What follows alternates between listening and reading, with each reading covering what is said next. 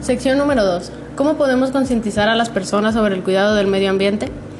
Debemos hacer una reflexión sobre lo que podemos aportar personalmente para evitar ser cómplices del gran desastre natural que se está produciendo sobre la Tierra. Debemos ser conscientes de que uno de los aspectos que más deteriora la naturaleza es el hombre. La deforestación, la contaminación del aire, la contaminación del agua y el calentamiento global, por ejemplo, son consecuencias del estilo de vida que impera en nuestra sociedad.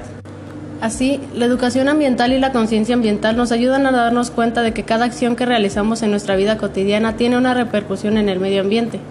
El medio de transporte que utilizamos para ir a trabajar, el uso de bolsas de plástico, el tipo de energía que consumimos, todo influye. La conciencia ambiental se puede fomentar de dos formas. Desde la escuela, mediante ejercicios de educación ambiental para los más pequeños, a través de iniciativas de sensibilización sobre las consecuencias que pueden tener nuestras acciones en el medio ambiente. En la escuela se pueden llevar a cabo prácticas como la clasificación de residuos sólidos para tirar cada cosa en el contenedor que le corresponde, actividades enfocadas a la reutilización de materiales y visitas a parques naturales para observar a los animales en su hábitat natural, lo cual ayuda a entender por qué es esencial proteger los recursos naturales. Este tipo de actividades despiertan la conciencia ambiental desde la infancia y dan lugar a generaciones más respetuosas con la naturaleza y su entorno.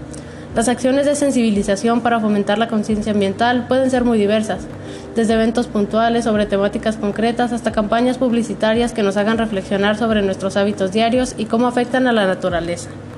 Alternativas para la concientización por el medio de la educación. Número 1. Dar el ejemplo.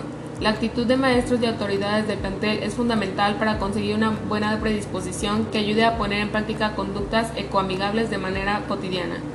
Número 2. Reciclaje. Descubrirán la importancia de separarlos, así como de controlarlos generando el mínimo y reciclando correctamente. Esto ayudará a que el alumno no solo practique en la escuela, sino también lo deberá implementar en su casa.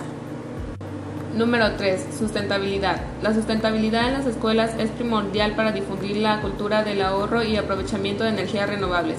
En la actualidad existen un sinfín de productos para el cuidado del medio ambiente, pero los de mayor impacto tanto económico como cuidado ambiental son calentador solar, celdas fotovoltaicas, muros verdes también conocidos como jardines verticales, azoteas verdes, captador de agua pluvial.